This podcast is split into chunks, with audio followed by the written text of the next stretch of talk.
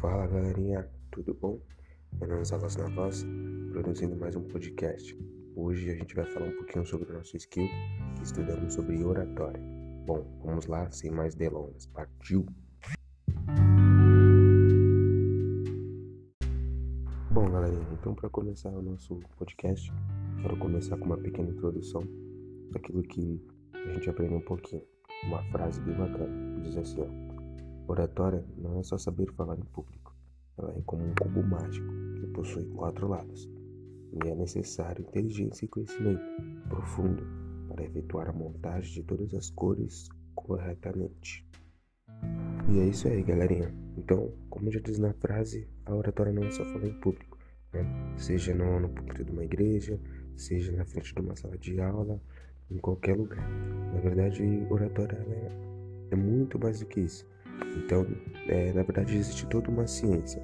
Não é simplesmente falar, mas sempre tem um assunto, um tema, uma semântica para falar com a galera, né? Interagir com o pessoal e até mesmo tomar cuidados que devem ser necessários, né? Porque até mesmo o nosso corpo fala, mesmo que inconscientemente ele fala. E é necessário a gente ter ciência disso e saber lidar com todos esses conceitos. A gente vai aprender um pouco mais. Bora que bora. É isso aí, galerinha. Então, oratória é sinônimo de comunicação. Comunicação, ela é transmitida em dois setores, o emissor e receptor.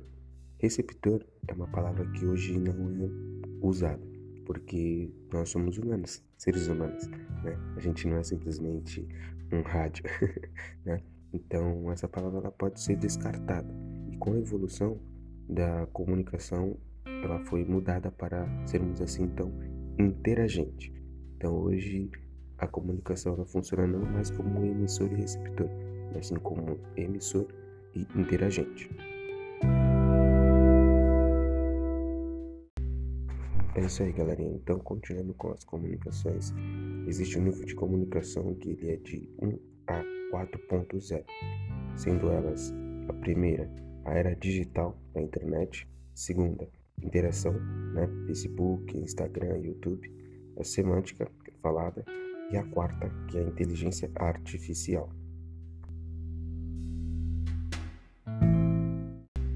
E é isso aí, galerinha. Bom, Comunicação não é o que nós falamos, mas sim o que os outros entendem.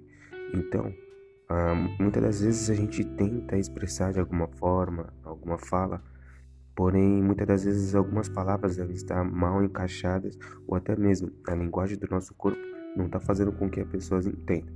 Então, deixando um ponto bem claro aqui, comunicação muitas das vezes não é o que a gente está falando, mas é o que o outro está entendendo. Então, uma perguntinha: será que a gente está conseguindo transmitir exatamente aquilo que a gente está querendo falar para as pessoas? Fica a dica aí.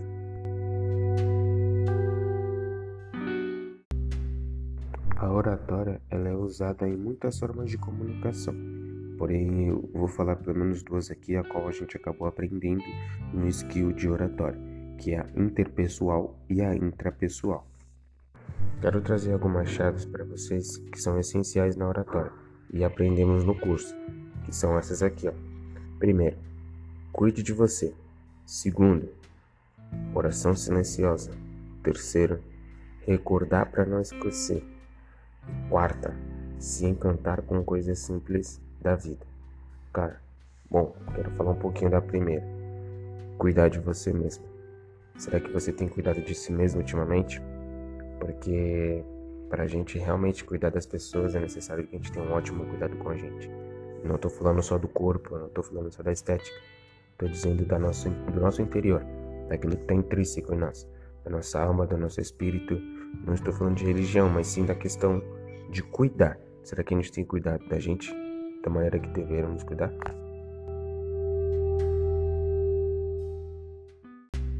Oração silenciosa. Bom, eu principalmente fui criado e ensinado a orar usando palavras, né? Estando de joelhos ou até mesmo sentado ou em pé.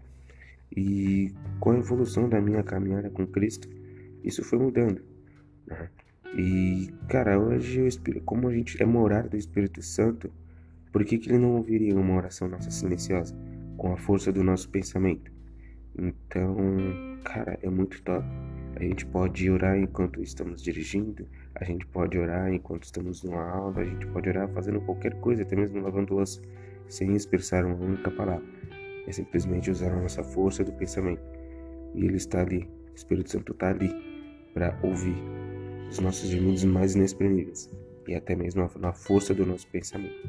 Então, quero te encorajar a começar a orar silenciosamente a partir de hoje. Tamo junto. Terceiro ponto, recordar para não esquecer. Deixa eu te fazer uma pergunta. Será que você se lembra de quando você andava de bicicleta quando era mais novo ou mais nova? Será que você se lembra do primeiro machucado quando caiu com a mesma bicicleta? Recordar realmente é viver. Existe essa frase. Né? Então, quero te encorajar a recordar tudo aquilo que você já passou, tanto bom quanto ruim, isso te mostra do momento onde você partiu para o momento onde você está chegando, para o lugar onde você está chegando. Então, recordar é viver. Então, viva. Recorde que você já passou muitos momentos difíceis e que eles lhe trouxeram onde você está hoje. E que os momentos difíceis de hoje está te levando, encaminhando para algo melhor lá na frente. Então nunca se esqueça, recorde sempre, porque recordar é viver. Se encantar com as coisas simples da vida. Isso aqui é muito bom, né? Principalmente porque, sendo mesmo até colocar os pés na grama, no meu caso, caminhar pela praia e colocar os pés na água molhar só os pés, que é uma coisa que traz um refrigério muito bom traz uma sensação de leveza, de tranquilidade. Nós somos tão consumidos pela produção, desempenho e realização que perdemos a conta de quando foi a última vez que fizemos algo pelo fato de sairmos da caixa da produção versus a recompensa. Então eu te pergunto, quando foi a última vez que você simplesmente parou e fez uma coisa simples na sua vida? seja colocar os pés na grama no seu quintal, sentir os seus pés descalços na grama e falar: caraca, mano, fazia tempo que não fazia isso. Porque muitas das vezes, como eu falei, a gente está consumido pela produção versus recompensa. Fica a dica. Isso é muito louco porque a gente vai entrar no assunto de se conhecer intimamente, né? A gente se cuidar de verdade. E é necessário que possamos cuidar da gente de maneira prudente, para que possamos cuidar do próximo. Se não formos capazes de nos conhecer intimamente, como esperamos ajudar alguém a se conhecer?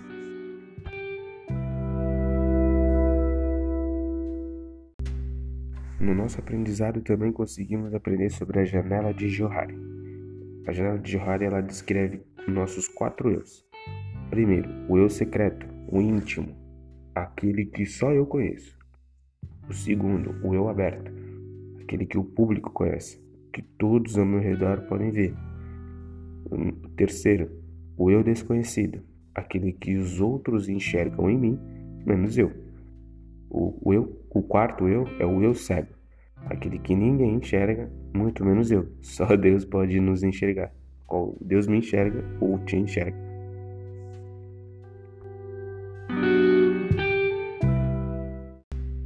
Antes de nos apresentarmos em público, é necessário cuidar de três pilares essenciais para uma apresentação. Primeiro, assunto, qual vamos abordar. Segundo, o público, que é a faixa etária. E terceiro, é o tempo. O tempo necessário que levaremos ou poderemos ter para fazer a nossa apresentação ou palestra, né? Para que possamos apresentar de uma maneira simples e objetiva que não seja maçante para o público-alvo. Um ponto muito e extra importante, né, seguindo esses três pilares antes de nos apresentarmos em público, é estudar o assunto ao qual vai ser falado. Né? Como a gente acabou ouvindo do Ítalo, né? estude uma hora para que se apresente em 10 minutos. Né? Porque tem muitas das vezes, muitas pessoas acabam estudando 10 minutos para falar uma hora. E isso não posso dizer que é errado, porém, é, muitas das vezes é inapropriado. Porque, querendo ou não, muitas das vezes as pessoas acabam se perdendo em seus próprios pensamentos, até mesmo nas suas próprias palavras. E aí acaba fugindo do foco da mensagem e torna então a sua palestra ou a sua apresentação maçante para o público e acaba perdendo a direção daquilo que vai apresentar. Então, fica numa dica, nunca se esqueça: estude, estude, estude o assunto que vai ser muito bem falado. Tá legal? Tamo junto. Fica essa dica aí.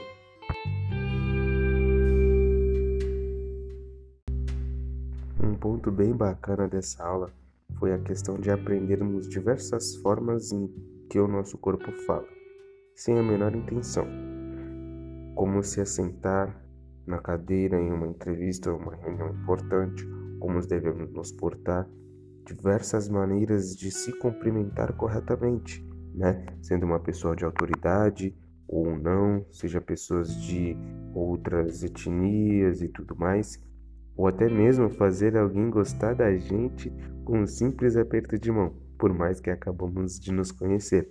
A galera curtiu muito essa ideia. Foi muito top. Então, foi muito top. Essa questão da gente aprender que o nosso corpo fala, né? Algumas feições com o rosto, né? A questão da atenção, a gesticulação das mãos, o ponto correto, né? Nem muito alto, aproxima da nossa cabeça, também não tão baixo, abaixo da cintura. Então, essa questão de aprender a usar o nosso corpo e entender que o nosso corpo fala mesmo que sem mesmo a gente tenha intenção nenhuma de que ele fale, ele acaba falando junto com a gente. Então é necessário que a gente tenha bastante atenção. E foi muito top essa teoria na nossa aula.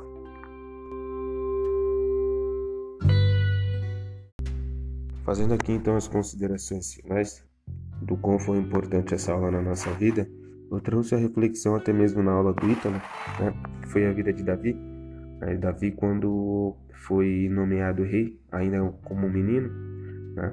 Uh, Davi, até assumir o trono, levou quase 16 anos, se não me falha a memória. E durante esses 16 anos, quase, é, houve um tempo ao qual Davi serviu Saul.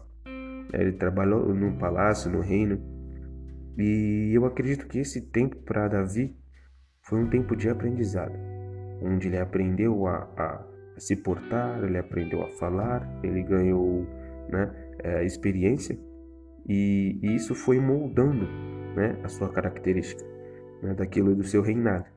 E muitas das vezes na nossa vida não é diferente.